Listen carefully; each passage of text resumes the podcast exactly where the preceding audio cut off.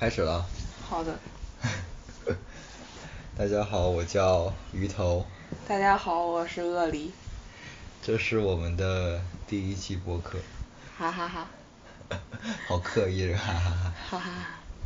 现在是几号啊？今天？四号，四号凌晨。四号凌晨一点钟。对，我们刚跟朋友喝了两瓶二锅头回家。嗯，我们这个播客可能会就以我们两个人的生活为主要谈论的点吧，然后可能会从我们的生活里面谈论到很远很远的地方，嗯，比如说亲密关系，比如说个人的职业规划，各种各种，具体的内容我们还没有确定。更新的频率我们也没有确定，因为我们两个是特别懒懒惰的人。就就当是试播吧。也没有也没有也没有给自己定一个 DDL，但我觉得我们生活里面那些重要的事情，重要的节点，我们是会来一起来聊一下的。我们会想把这些记录下来。嗯，对，分享给大家。然后今天这第一期呢，我们就是先说为什么这个要开始想录这个播客吧。因为是我们在一起一周年的特别企划。就是八月二十九号，去年的八月二十九号，我们两个在一起了，就是在我们两个见面的第二天。第二天，然后其实是第三。其实是数字上是第三天，但是其实是第二天的半夜后半夜。对，然后我们两个在一起了。这期可能我们也就主要聊聊我们这一年来的呃一些感情上的生活吧，包括我们在这段亲密关系里面各自的变化，希望你可以喜欢。谁可以喜欢？你们。OK，我们来开先开始聊一下，我们是怎么认识的。你来讲吧。其实很简单了，就是在某个社交软件上。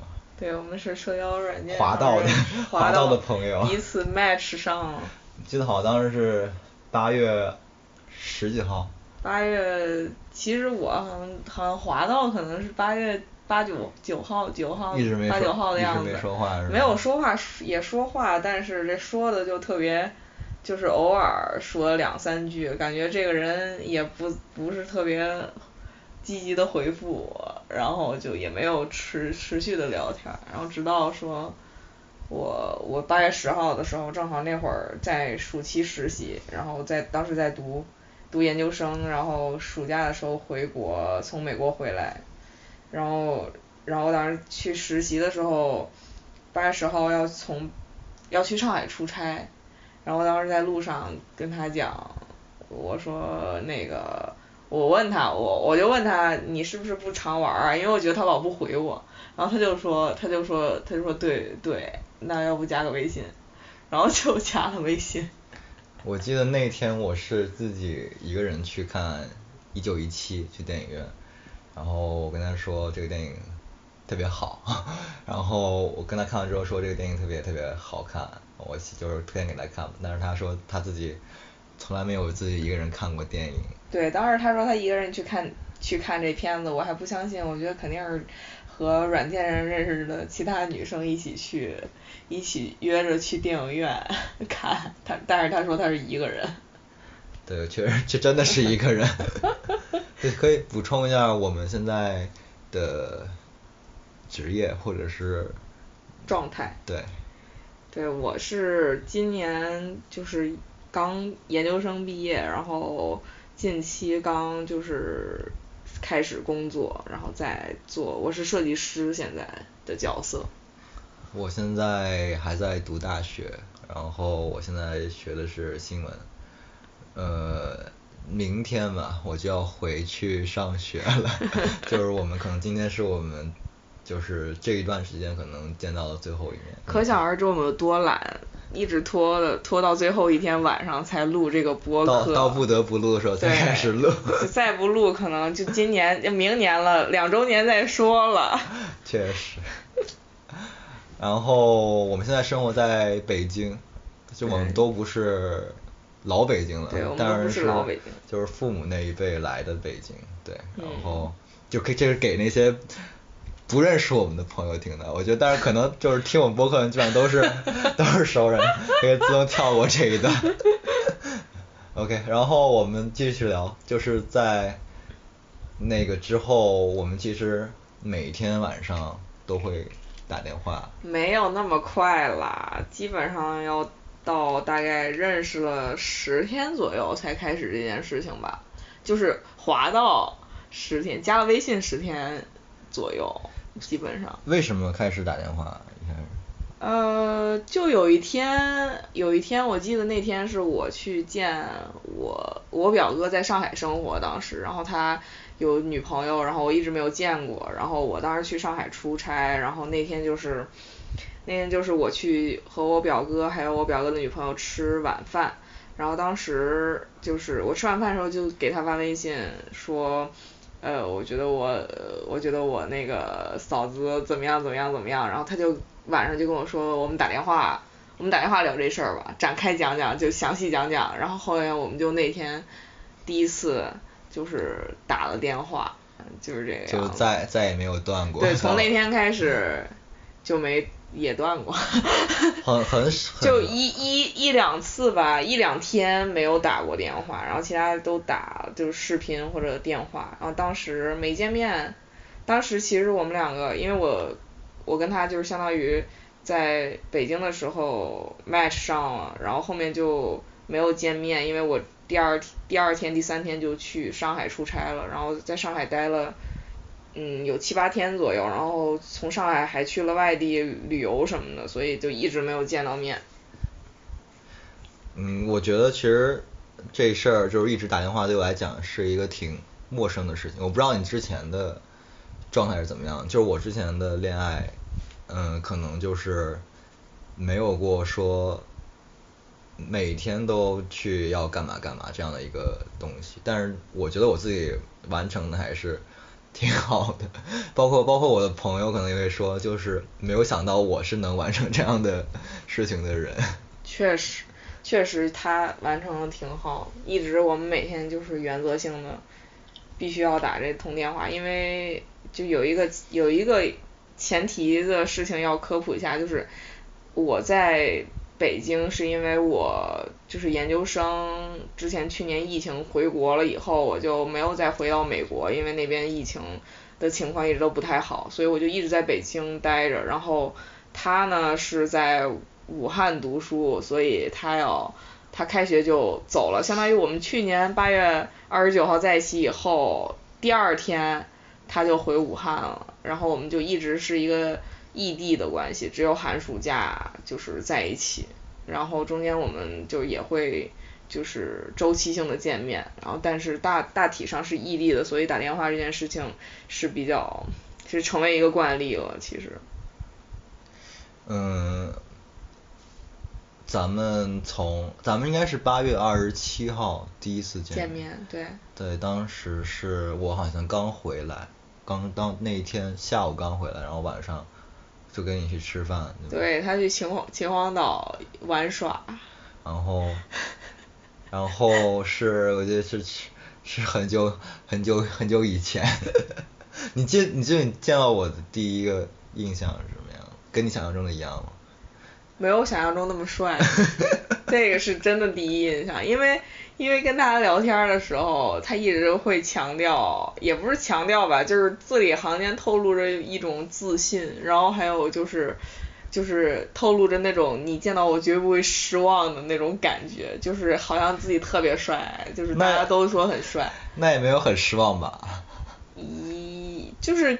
跟自己想象的那个那个水平可能稍微有一点落差，但是倒是也确实还可以了。就是如果是那种特别特别爆炸帅的那种帅哥，我觉得我也不会跟他在一起。对。很难驾驭。嗯，我觉得那种算了。我觉得你跟我想象中的还是挺挺相似。那到现在也相似。你说性格上的吗？还是？我觉得我觉得是，其实跟我最开始去在，呃，跟你聊天的时候，我觉得你给我的感受跟到现在是没有什么差别的，就是。对，我当时我们俩不是有很长时间都没有见到面嘛，大概可能有十天半个月的时间都是在线上聊天儿，然后当时我就特别奇怪这个人为什么对一个没有见过面的女生就这么有那种就是实打实的好感，就是这让我就是这种情况，我一般碰到这种情况我都不太会给出什么正向的反馈，因为我觉得很。很虚无这种这种情感，我觉得不太不太真实。但是但是为什么我又一直跟他就是去有聊天呢？因为因为就他确实不太一样，就是有一种有一种清流的感觉。就因为因为当时你想软件上认识，其实还有一些其他异性，然后他们都很很有的就很很怪，很很很油，或者说很。很没道理，社交就很很不舒服吧。然后，但是他就是那种，呃，就虽然他也会表露出对你的好感，但是他没有给你任何的压力，或者说，就是一切都就很自然，平时说话也都很。很就拿捏的那个距离拿捏的很好吧，就又很亲切，又又不会太过，对，然后说话经常会有两三行的那么长的文字出现，我觉得这个人说话特别的，就是他会很负责任的去跟你交流，然后包括他这种态度也影响到我，我当时的态度了，就反而我跟他交流的时候，我也可能会很认真的去说话和去思考，对。我觉得当时你也。就是我不知道是不是就是，就是我可能会表露很明显我对你有好感，但我觉得你对我也是有有感觉的。因为因为我觉得你跟其他那些人都不太一样，我就跟你聊天很舒服，就跟跟其他人就多少有点烦，你知道吧？嗯，我们可以聊一下为什么就是会下呃这个。软件，软件，对，对，你是怎么什么样一个契机来下的这个软件？我当时是，其实是我在国外的时候，就是我之前上一段感情是异国，然后相当于是，就是被甩了，然后就很一段时间很消沉，然后。呃，当时回国就是因也是因为这个原因吧，有一部分这个原因就是想要很强烈的，就是这种想法想要回到中国，然后后面就是非常艰难的回来了，在疫情的情况下，回来了以后就想要去，因为当时其实是走出上一段感情的一个过渡期，然后其实也没有说想要借助社交或者什么去。去去就是呃彻底走出这段感情，因为当时其实我觉得已经彻底走出来了，所以所以就是在努力的去社交，去扩大我的那个交友圈子，然后想要去认识更多人，就基本上这样吧。但是也不是很刻意的说想要在软件上认识就交交到男朋友这件事情没有，我觉得就还是一个以一个扩大社交圈子为目的的。我才下的。那你当时有，这段这段恋爱是在你预期之内的吗？我觉得不是，有点早了，比我预期的。就是你还挺，当时挺沉浸那个单身那个状态。对，因为那个软件我才下了，呃，第一天还是第二天，我可能就跟他认识了，就就是 match 上了，所以就是，然后那个软件包括我。我大概下了也就四五天，我就删掉了，所以我就就是那那个时间非常非常短，总体看来，嗯，他跟我说他也是刚下，我不太清楚。确确实是刚下了，也就下了一两天吧。当时我下听某个社交软件的原因，就是因为我其实之前单身了大概有。呃，半年快一年的时间吧，然后我就那段日子其实就是在呃亲密关系方面其实是蛮呃混乱的一个状态，我不知道这么说就是是不是比较准确，但就是比较混乱的一个状态。嗯，就是我有有那那我记得那个暑假我就突然看看书嘛，然后我看到契诃夫的一个小说集，但我已经忘记那个小说的名字叫什么，但是里面有一个主人公，他就是契诃夫写那个主人公，他面对那个一个女孩的一个示爱，他没有勇气去接受她的爱。就是因为他已经深深刻的知道自己没有领悟爱的这个能力。当时我看到这个话，我就觉得，我特别的，就是理解理解他，对，就是我感觉我自己很害怕，你知道吗？我就真的很害怕说失去爱的能力。对对对对，然后我就想说，我我突然觉得我那段生活是有一种，可能有一种虚无的成分在里面，我就想说我我要试着再去。恋爱一段，而且我希望我的生活，我的亲密关系是开始是有节制的，是有规律性的。嗯，我可能就是在那个时候的话是那么想的，可能中间又有一些又有一些波动了，但是到目前来看，我觉得我在慢慢朝着这个方向再去靠近吧。我觉得我的我可能说实话，我可能之前谈过。很多次恋爱，但都是初中、高中什么，就像小孩的游戏一样，不能算上真的真的恋爱。我觉得可能跟呃鳄梨这次谈恋爱才是可能真的是呃入门吧，对于亲密关系有一个非常初步的了解，也知道在亲密关系里面呃作为一个人或者作为一个男性应该去怎么样去表现，或者是怎么去爱爱一个人。我们接着说那个见面那一次。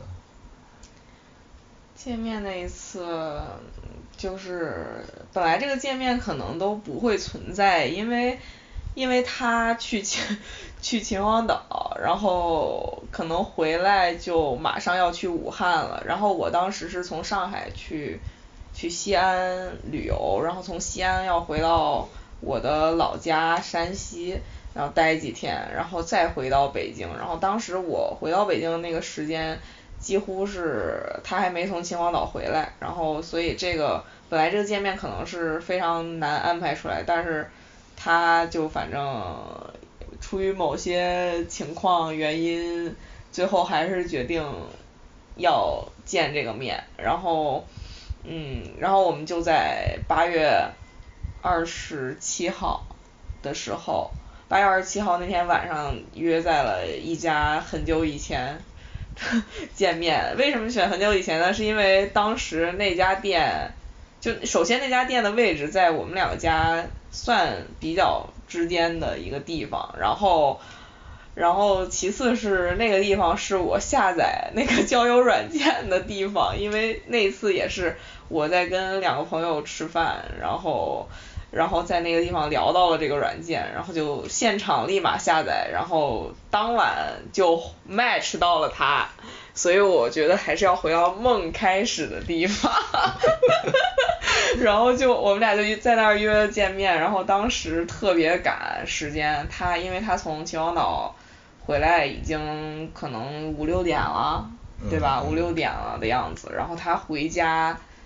要洗个澡，然后还怎么着一下，我也不知道怎么着一下，反正然后我就在家里等，我就在家一直等他跟我说出门，因为毕竟见网见网友嘛，然后路上其实会有一点紧张吧，我觉得，就是我觉得这很正常，就是作为一个女孩儿，嗯，在在朋友圈或者在就是社交平台上展现出来的自己的。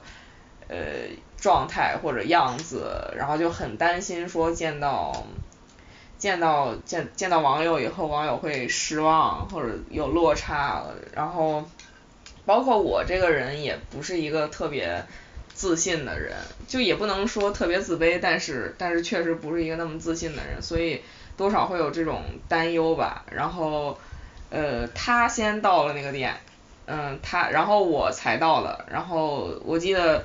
当时我到的时候，他还在等位，嗯。然后他坐在那个就是有一个像吧台一样的地方，啊，就是很细节这个记忆，我不知道你还记不记得？对，然后我就我就进去，然后跟他打招呼，然后我感觉就，嗯，就还好吧，也没有很尴尬，其实。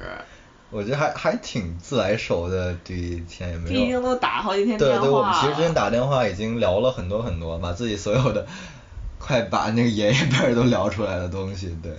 然后就什么家庭啊，自己的想法，对爱情的观念什么，基本上都聊了一遍。所以基本上虽然没有见过面，但是是很已经比较熟悉的两个人了。对。然后我记得，但是你记得当时聊了啥吗？当天。当天。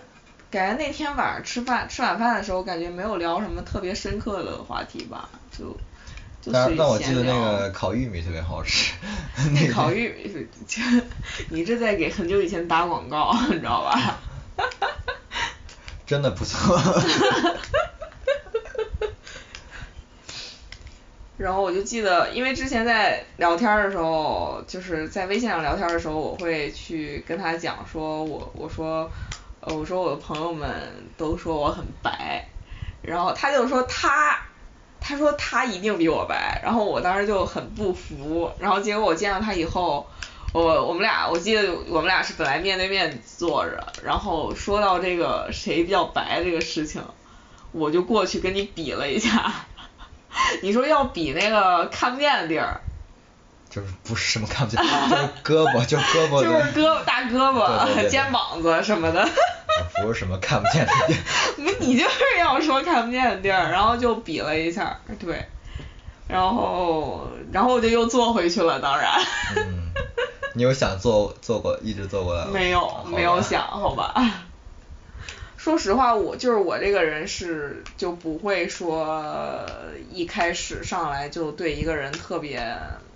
上头那样的，就是我的这个情感曲线，就是踏实谈恋爱的这个情感曲线应该是慢热型的，也不是慢热吧，就是要相处着才会越来越越有感情，对。就是我，所以我我不太能接受那种网友连见面都没见面，然后就会传达那种对你啊喜欢的不不得了。我我也没有那么夸张啊，其实我，但是我确实一开始可能会更强烈一点，好像。所以现在没有那么强烈了。嗯。不太一样。感情上的表达会更强烈一点嘛，嗯，对。哦，感情上表达更直接一点。对对对，因为你要让对方知道你怎么想的呀，但是现在可能两个人更多靠默契。什么默契？哪里有默契？我觉得还是有的。然后吃完饭去喝酒。对，吃完饭我们就打他打了个车，然后我们就去去一个酒吧，然后就在打车路上。好像也没有怎么讲讲什么话，在打车路上。我不记得那个。我在打车的路上，我就只记得一个细节，其实。嗯。就是你突然这样抓我手腕儿，你突然抓了一下我手腕儿，然后来了一句，你挺瘦的。好奇怪。他通过他通过感受一下这个人的手腕，就感受到这个人脂肪含量可能。有吗？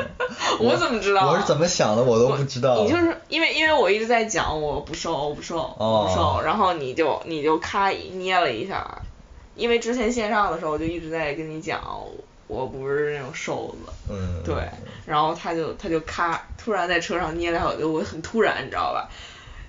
他捏了下我手腕来一句不胖啊，挺瘦的。你有吓到吗？我不还好，但是有一点儿吧，就毕竟是个肢体接触，这多多少少都会有一点慌张。呃，也不这这种感觉，我觉得不太叫慌张。对。好，OK。OK。然后喝酒。喝酒。度过了美好的一晚。度过美好。对。然后。这么快，故事就就到美好的一晚了。然后，嗯，其实第二天也挺挺挺奇妙的，就是我们以为可能之后就就就见不到了。如果我们那天可能见不到，可能也没有后面的事儿，因为当时也没有说在一起，好像。对，没有。当当然，你可以说你有主要犹豫的点，当时就是你可能这十几天。他他好像就没有，你好像就没有就是。直接表达。没有没有变过想法。对我就是很明确的说是想要跟恶离谈恋爱的，就是我觉得我跟他 match 之后跟他聊天，包括我呃可能十几天跟他打打语音电话，我都是觉得说我是要得到这个女人的。说这么恶心。我是要就是我要跟她在一起的。但是其实鳄梨一直是蛮犹豫的一个状态。对，我一直都从认识他开始，唉，嗯，因为因为因为因为我们两个人就是年龄差的问题，其实年龄差的问题，他我比他要大四岁半，精准精精确一些四岁半，我觉得四岁半真的是非常精确，好吧？然后，呃。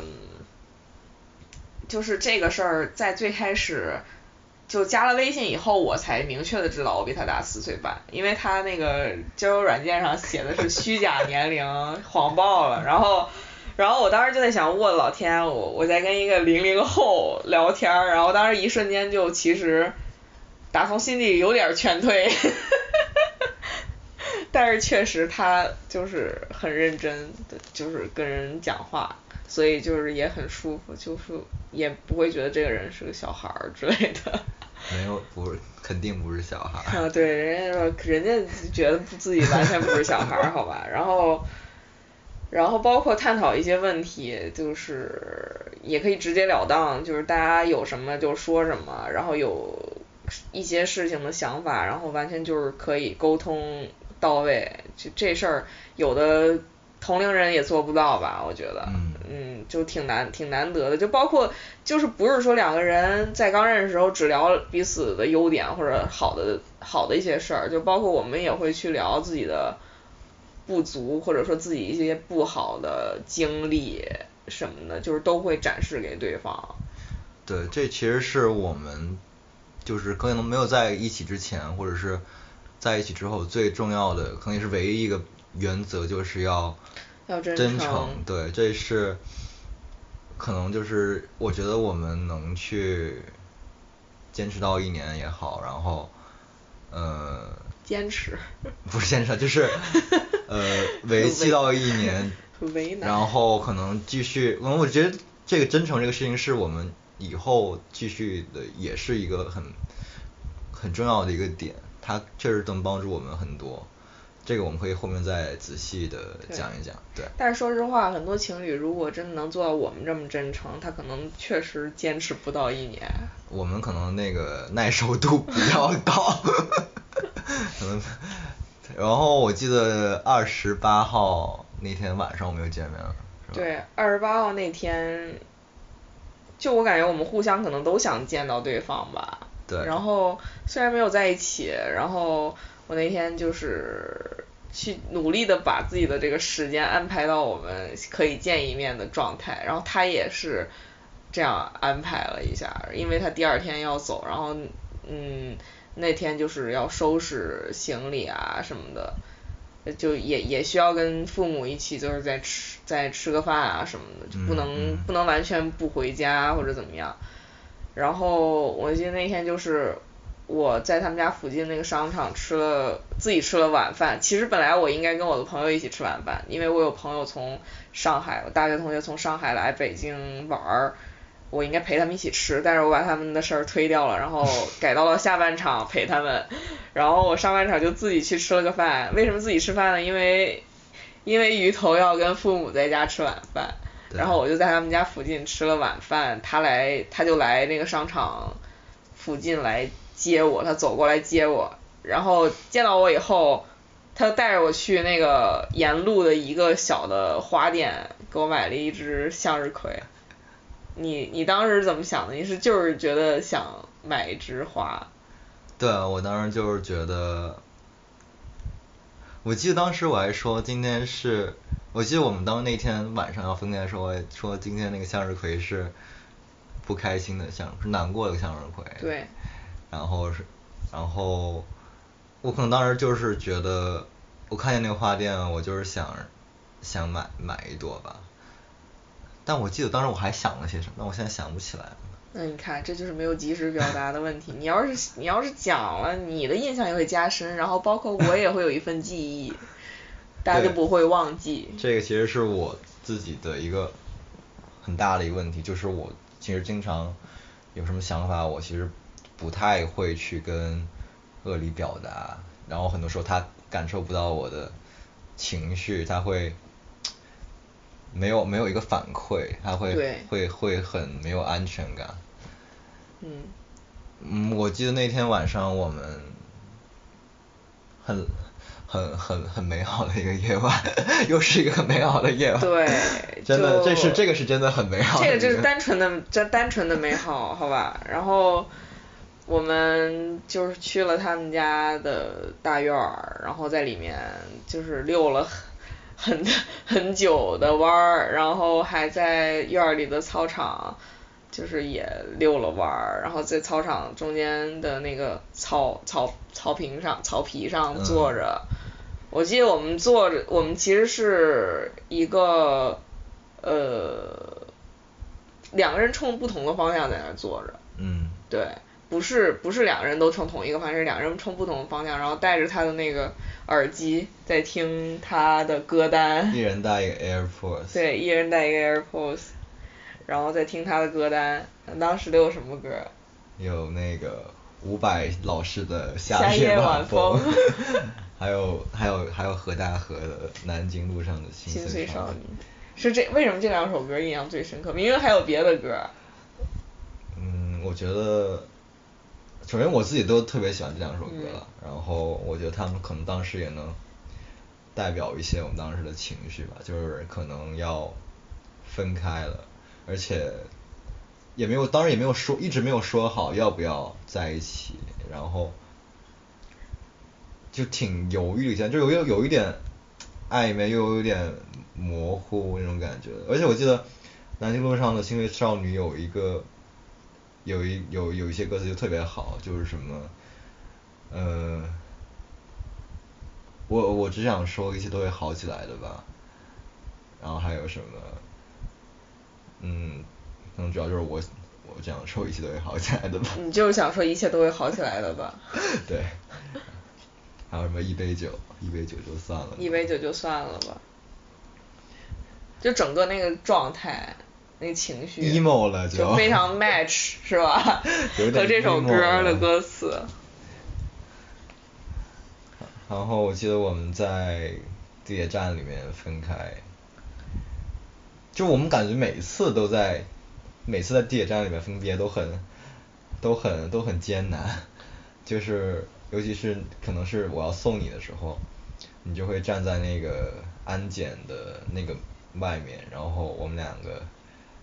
一直挥手，然后也 谁也不愿意走，然后有时候你还会突然跑过来，就抱一抱我，然后再再走回去，然后可能就是我有的时候就是我往后走，你也往往往前面走，就两个人这样这样，越走越远，到到到看不见了，可能就才才算告别。我本来就是这样的人。我不知道你，反正我就是不太舍得分分别，就包括是可能我，嗯，第二天、第三天就又能见到他了，我也我也会在当下的那个分别就不太舍得。我我其实觉得更难过的是那种，就是我站在那个地铁里面，然后我看见你，就会就是本来咱俩是可能就是隔着一个窗户看着对方，然后。列车就开动了，就看你越来越远，越来越远，我就特别难过，要比我站在那个站台上的时候要难过，我觉得那个感觉，我觉得很很不很不好那个感觉。为什么？不知道，我觉得那个那个那个感觉就是让我有点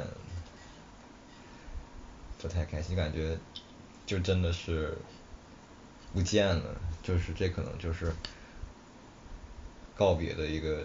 形式啊。但是我们那天后面又见面了。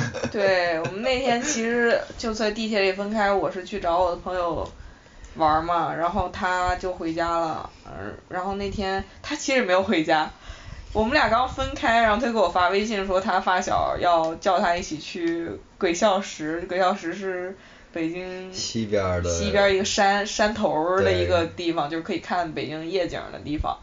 然后只有一般大家都只有晚上会去那个地方，然后他就跟我讲这个，然后我当时我当时还沉浸在分别的那种那种情绪里，我就跟他讲，我说我说我还问他，我说那个你你会不会想我？然后他他回了一个现在刚分开，确实不太会，现在可能时间太短了，确实我确实不太会想。想到这些。你有你有你有什么想法？我当时就，因为其实我当时对于这个人的情感投入其实不太多，就挺少的，其实没有达到一个那种听到他这句话会很难过的状态，所以就是我可以理解吧，就是因为他这个人本来就是一个有一点，他又很他又很诚实，就是他确实没想，他就会跟你说我不想。就这个事儿，我觉得不太是每一个男生都都会这么做的一件事情。包，毕竟他还在追求追求一个女孩儿，他还对人家这样讲，这这一般人都做不到吧？然后当时快结束的时候，我们又去跑到。东边了，那算是去吃夜宵。对他们从鬼笑石去吃夜宵，在东东三环，然后我当时也在那附近。然后就，我看他离我又很近，就两公里吧。两三公里。对，我就又去找他，然后当时都已经两三点了，我觉得。三点了。当时在那个酒宾馆的那个院子里面。然后我们就在那个，我们就在它里面有一个，我记得那个宾馆是在一个巷子里，我们在那儿沿着巷子里面走过去走过来，走过去走过来。走了不知道多少个来回，然后一直在聊一探讨一些事情，就包括说，我我我有问他为什么想跟我谈恋爱，然后也也去探讨了说我们。年龄的这个差，我觉得年龄这个差，因为我是女孩子嘛，然后我比他要大四岁半，然后我觉得这个事情就是也是社会带来的一些压力。对对，可能如果是男孩子大四岁半的话，大家不太会犹豫这么多。对对。就就我可能会去想他以他现在的这些情感。呃，都可能是一瞬间或者很很很短暂的，然后他会有很多很多机会，嗯，去接触到一些新的环境、新的人，然后他还会有很多，还他后面还会有很多阶段，而我可能现在就是研究生毕业，然后就工作了，就没有那么有意思，也不是有意思吧，就是相比学生时代，我觉得就是很多可能性就是会在变少。然后他那块儿就是很多可能性的那种状态，然后这种情况在对，尤其是我还不是一个那种特别特别有自信或者说特别特别那个什么的人，然后我就会有点没有安全感吧，对这种关系，而且我上一段感情也是也是属于一个被被伤害了的状态，所以我不太敢。去投入到这样的一个关系里。我其实一开始的时候根本没有去考虑年年龄的问题。首先，我觉得年龄对于我来说，就认认知上的问题差距是不存在的。就我确实觉得我自己可能，呃，就很多事情可能会想的多一点，可能会就是会跟比我大一点的人可能会聊的比较来。但后面，然后我跟我当时跟刚跟鳄梨 match 的时候，我就然后跟他聊天嘛，我跟我自己朋友说，我好喜欢好喜欢他，我刚刚跟我的一个特别好的一个哥们儿说，然后问他，就当时我问我问他那我问我那哥们儿，呃，当时他他当时有一个特别刻骨铭心的前女友，对，我说当时你喜欢他是什么感觉？我感觉我现在我也差不多了，就这种感觉。但后面他一直在犹豫年龄这个事情的时候，我也开始有一点担心，就是因为，我可能假如说我们两个有一天分开了，对我来讲没有关系，我还年轻，而且我又是男性，我可能不会被这些东西给困扰。但是比如说我们谈了四五年，那个时候都三十岁了。那个时候，如果再让让你去重新的恋爱，去去去寻找爱情，我觉得是一个非常困难的事情。所以当时我后面也有一些犹豫，但不知道感觉还是荷尔荷尔蒙作祟，就是 管他，就是要就要谈。哎，那时候我就觉得我好像很多时候还是一个更自私的人，我可能。相比于说去照顾对方的情绪，还是更倾向于满足自己的这个。对对。然后最后你怎么就同意了？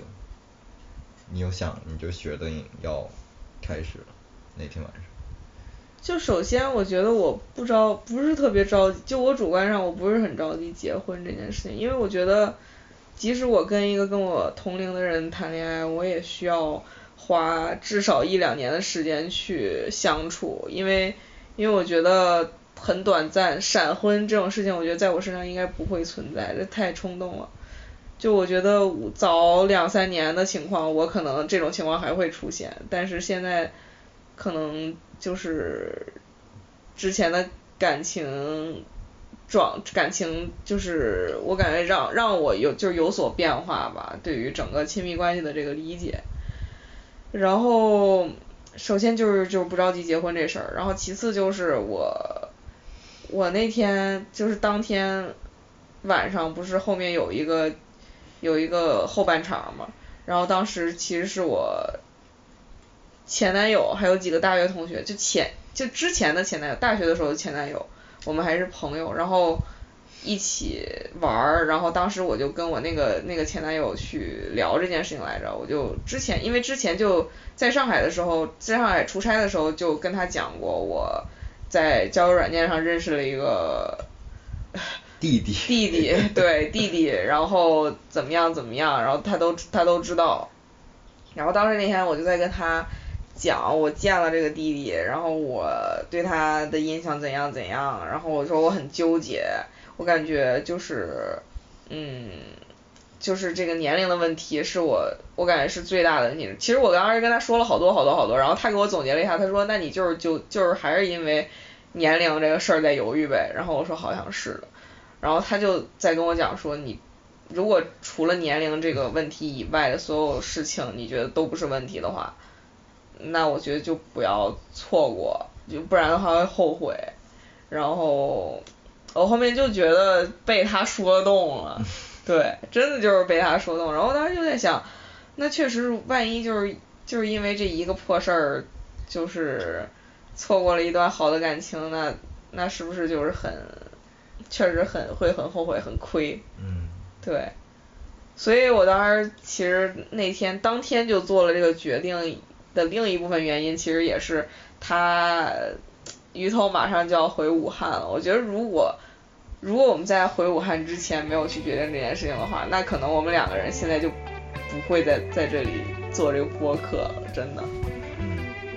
特别感谢磊哥，笑死，实名实名表扬，实名感谢。